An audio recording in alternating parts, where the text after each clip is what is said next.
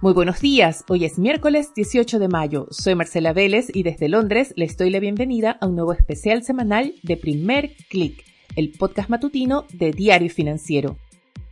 Bienvenidos, nuestro tema de esta semana son las inversiones de largo plazo y el foco en las inversiones sostenibles, en esos factores ISG que parecen a primera vista haber quedado en segundo plano ante la volatilidad que vemos en los mercados pero como explica el invitado de hoy, la verdad es que deberían ser parte de las políticas, de las estrategias de inversión, tanto de institucionales como de inversionistas retail.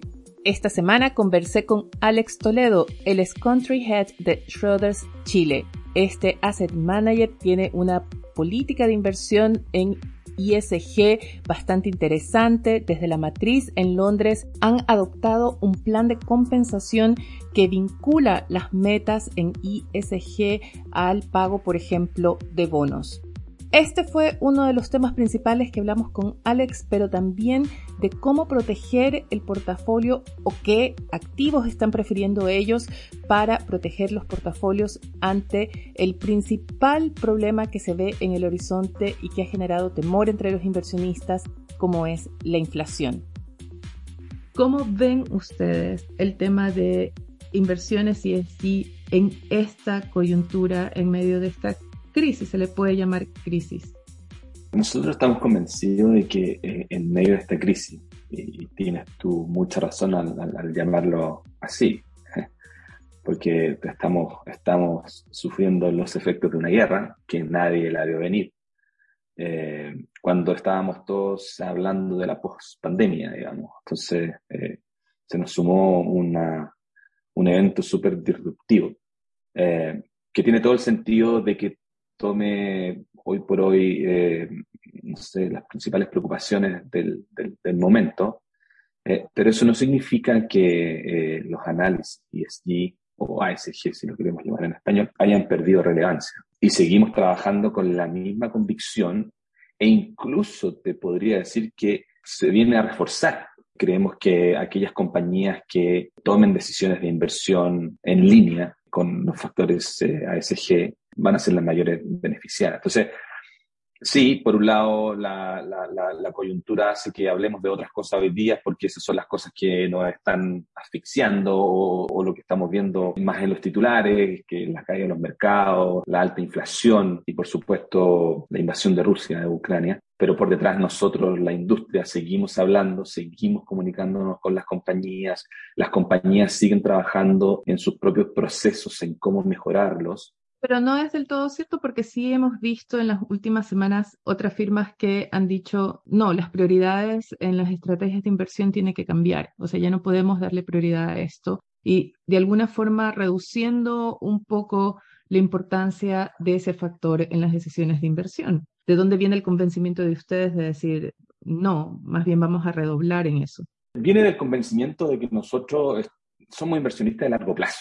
Ese, ese es el fundamento principal detrás de esto. Nosotros nos debemos a eso, a construir portafolios que generen retornos en el largo plazo. Y el largo plazo significa que eh, nosotros tenemos que ayudar a las compañías donde invertimos a generar un plan de negocio que sea sostenible en el tiempo. Estoy de acuerdo, de nuevo, eh, y, no, no, quiero restarle importancia a, a, lo que ocurre hoy día y, y, lo que vamos a ver en el, en el corto plazo, digamos, corto mediano plazo, que es esta preocupación por, por el estado, digamos, lo que está pasando en el mercado hoy día. Pero cuando tú quieres o tú tienes un compromiso de largo plazo con tus inversionistas, tú tienes que mirar un poco más allá. Y ese más allá significa cuál es la, la ola que se nos viene detrás de esta, que estamos viendo hoy día, que, que no nos deja ver. ¿Cuál es el horizonte de inversión cuando hablas de una inversión de largo plazo?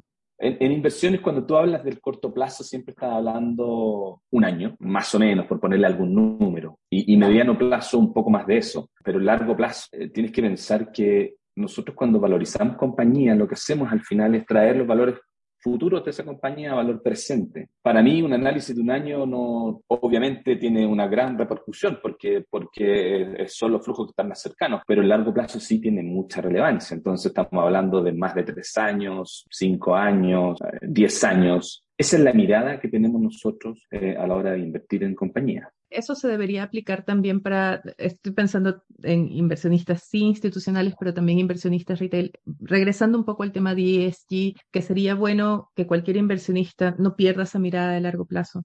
Definitivamente. Lo urgente es lo que ocurre hoy y hay que hacerse cargo de eso. Pero en inversiones eh, nosotros siempre tenemos que mantener esta mirada y esta cautela. Por, por lo tanto, aquí es cuando nosotros conversamos con nuestros clientes, les decimos, ¿cuál es tu horizonte de inversión? Yo creo que cada uno tiene que tener muy claro por qué y para qué está invirtiendo. O sea, un, inversionista institucional tiene una expectativa de inversión de muy largo plazo. Piensa tú, cuando hablamos de pensiones, las personas trabajan 40 años desde que parten trabajando. Entonces, y bueno, y eso lo, se va a ir incrementando más en el tiempo. Entonces, estar pensando eh, en lo que ocurre hoy o en los próximos meses para una inversión de tan largo plazo muchas veces eh, no tiene relevancia. Yo entiendo de nuevo, quiero ser súper enfático, entiendo de nuevo las preocupaciones del corto plazo y son las que estamos viviendo nosotros hoy día, pero siempre hay que tener claro eh, cuál es tu horizonte de inversión para quién estamos invirtiendo cuando vemos que los mercados se han caído, no sé, hacia 50% en los últimos 12 meses.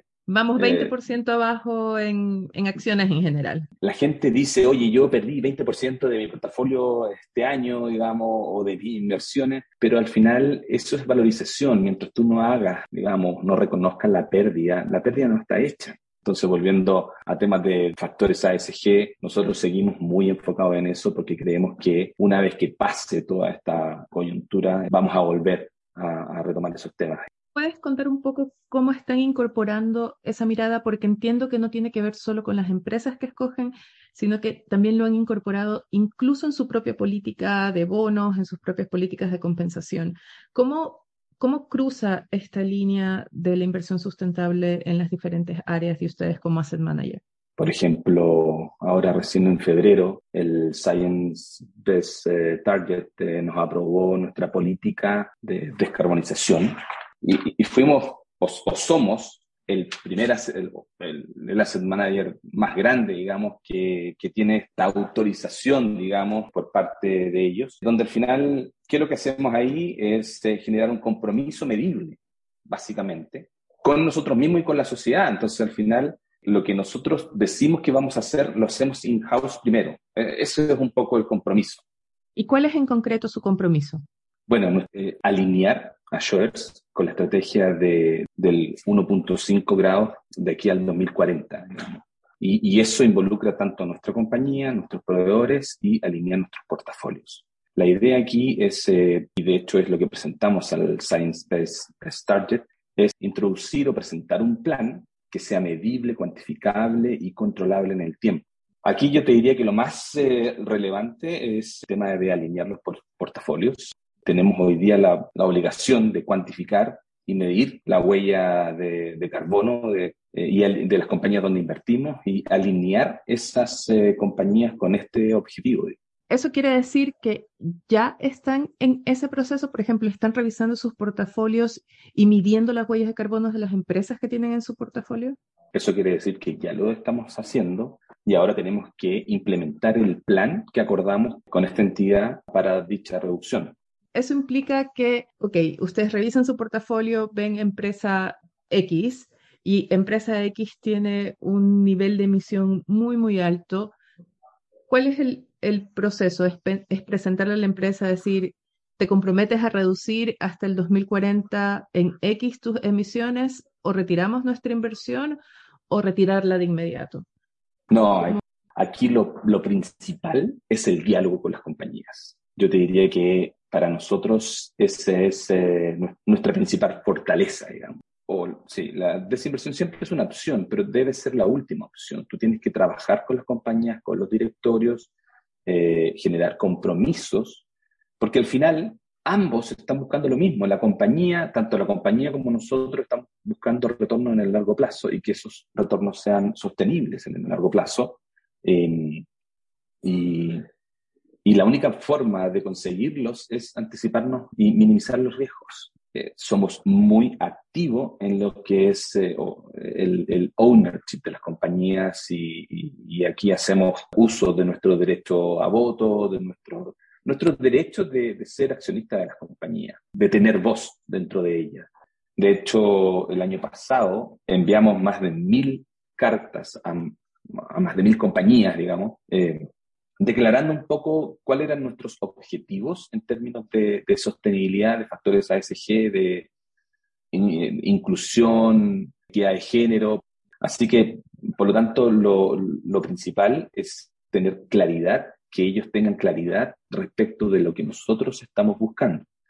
Y eso no lo vamos a conseguir de un día o de la noche para la mañana, digamos. Eh, la idea es tener un diálogo permanente eh, y generar compromisos primero y, cambios después, medir esos, esos, esos cambios.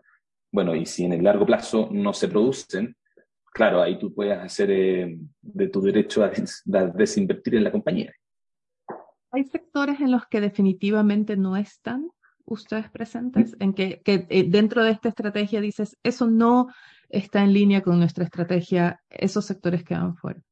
A la hora de invertir en factores, considerando factores ASG, la exclusión es una de las estrategias eh, y definitivamente hay, hay sectores donde que tú puedes excluir, por ejemplo, eh, no sé, inversiones en, en, armamento o inversiones en, en productos que, que, dañen el, no sé, la salud de las personas, etcétera. Eh, esa es una opción, pero a la vez tú tienes que estar preparado para poder eh, ayudar a esas compañías a transitar hacia otro modelo de negocio y mostrarles cuáles son los riesgos que están corriendo.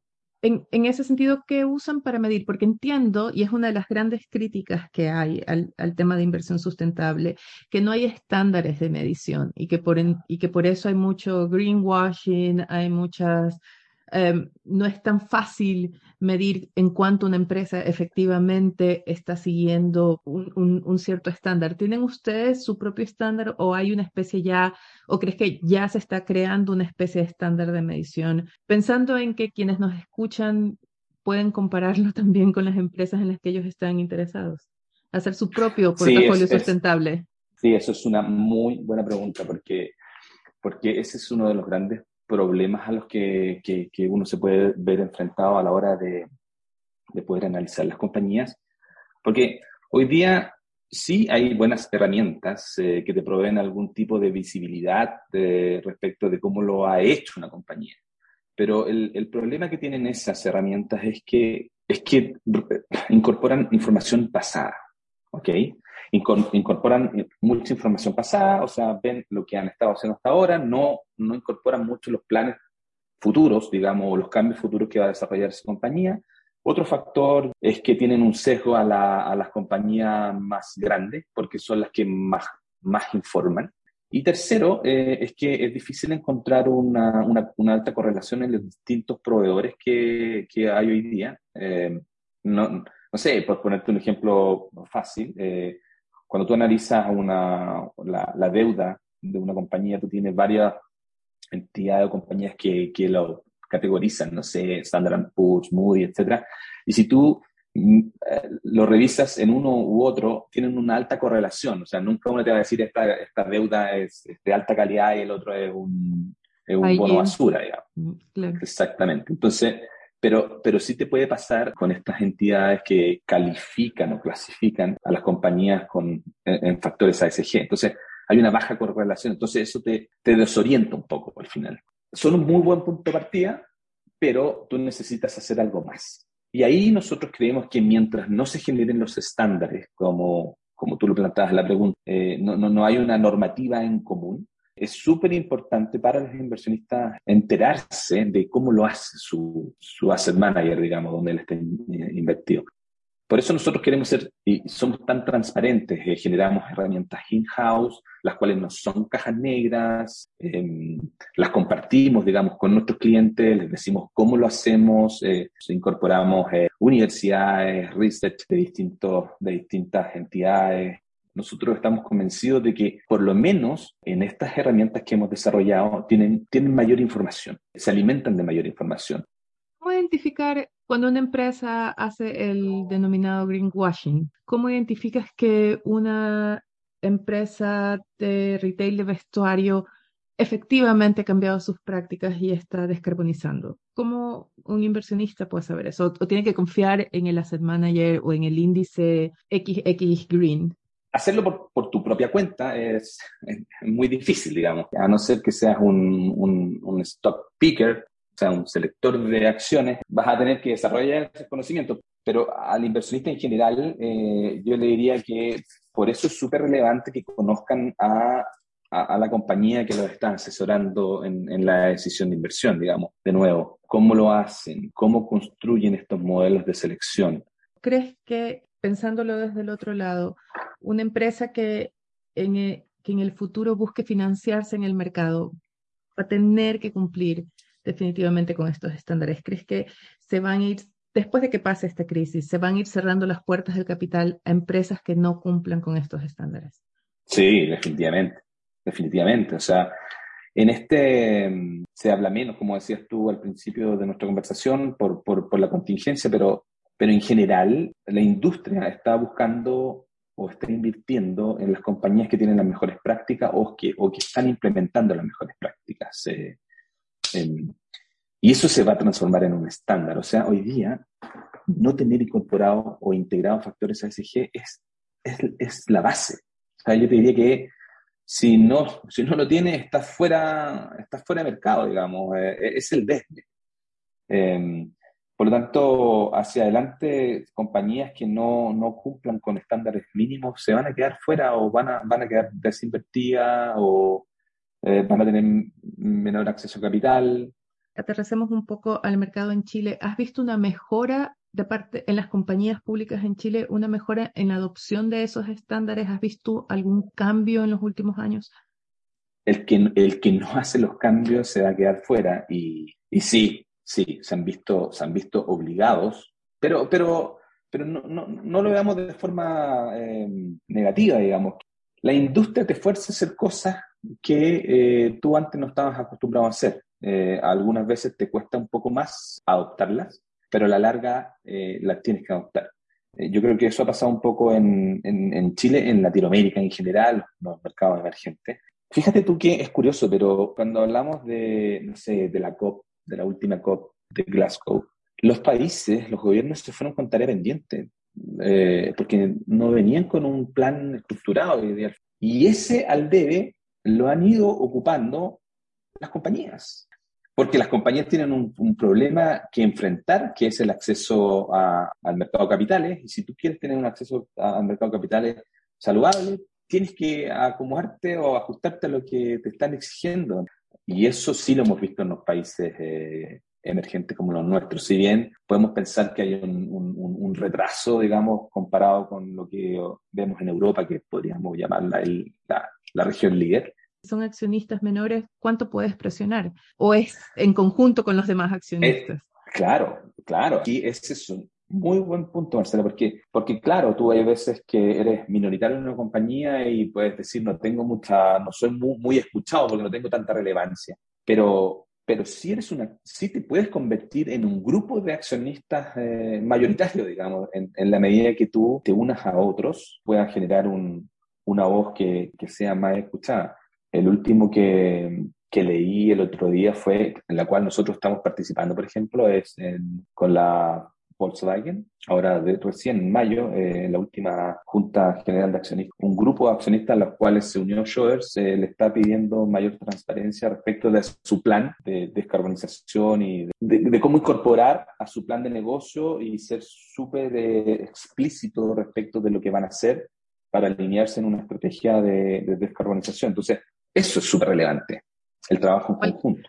De cómo el capital presiona los cambios. Cómo el capital. Al final es eso. Puedo dejarte ir sin preguntarte, ustedes que están, yo diría de los dos lados, ustedes trabajan con las empresas porque están en contacto con ellas, pero también trabajan con inversionistas. Y en esa bisagra, ¿cómo están viviendo ustedes la incertidumbre en el mercado en Chile? ¿Cuáles son sus expectativas para este año?